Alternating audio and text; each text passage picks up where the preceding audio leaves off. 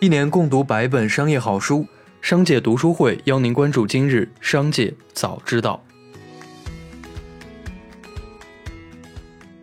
首先来关注今日要闻。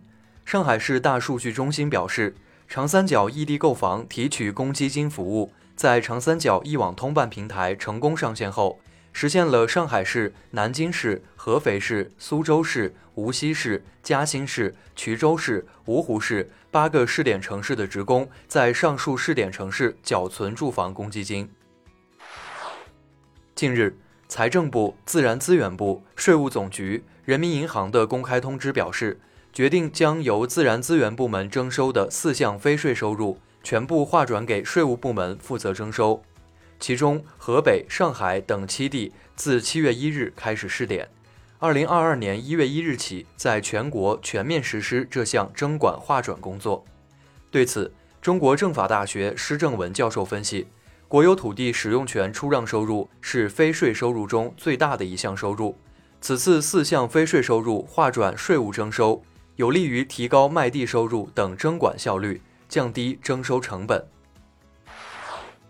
下面来关注企业动态。春秋航空发布定增预案称，公司拟募集资金不超过三十五亿元，用于扩大飞机机队。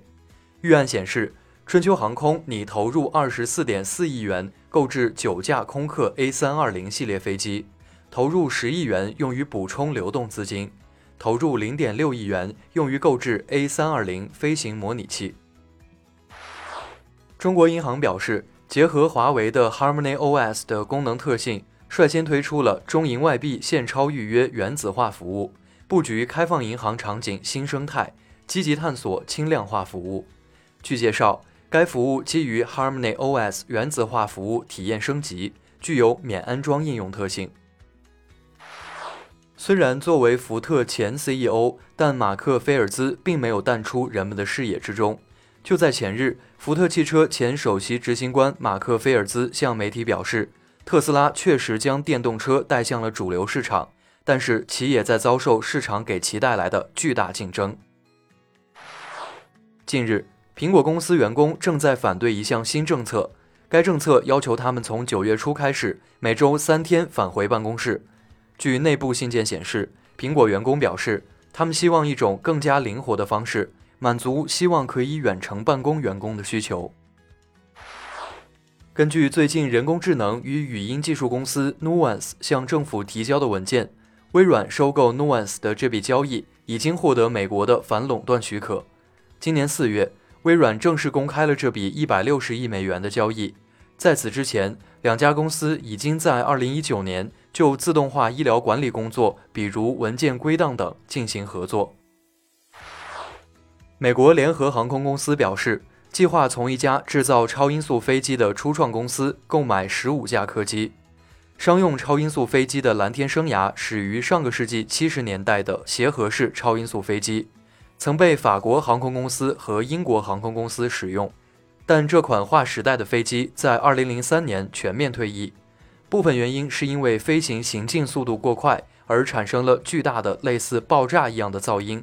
对环境产生难以容忍的影响。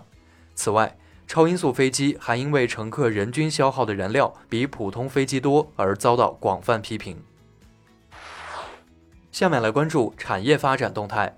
据中央纪委国家监委网站消息，二零二零年十二月，媒体报道了安徽省太和县多家医院涉嫌欺诈骗取医疗保障基金问题。安徽省纪委监委在查清事实、分清责任的基础上。决定对阜阳市政府、太和县委、县政府等七个党组织、十九名责任人严肃追责问责，其中五名责任人因严重违纪违法涉嫌犯罪，被立案审查调查，并采取留置措施。近日，海南省工业和信息化厅、省财政厅、省公安厅联合发出通知，海南省今年将继续对购置新能源汽车予以奖励。根据购车价格，每台奖励六千至一万元，奖励总量不超过二点五万辆。随着二零二一年高考越来越近，高考房预订再度走热。记者了解到，虽然各地高考时间不尽相同，但近四成考生会提前入住。和旅行不同的是，高考房、住高档酒店还是连锁酒店，并不是家长们的优先要求。距离考场近、酒店环境安静是家长们最看重的两点。最后，我们来关注国际方面。六月四日，美国空军表示，正在进行一项名为“火箭货运”的计划。该计划需要可以发射三十至一百吨重的货物，且完全可重复使用的私人火箭。目前只有 SpaceX 的技术达标。该计划明年投入五千万美元。美国社交媒体平台脸书宣布，将特朗普在脸书及旗下社交平台账号的封禁时间延长至二零二三年一月七日。届时将再次对取消封禁进行风险评估，以决定是否进一步延长封禁时间。在国会骚乱爆发后，除了脸书外，特朗普推特账号也遭永久封禁，油管账号也被暂封。二日，特朗普个人网站推出不到一个月便宣布永久关闭。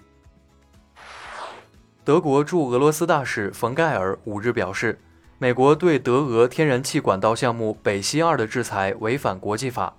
报道称，冯盖尔还表示，德方不会改变其在北溪二项目上的立场。北溪二是一条从俄罗斯经波罗的海海底到达德国的天然气管道，绕开乌克兰和波兰等国，把俄罗斯天然气输送到德国，继而送往其他欧洲国家。这一项目将使俄罗斯向德国天然气出口量翻倍，如今接近完工。以上就是本次节目的全部内容，感谢您的收听，我们明天再会。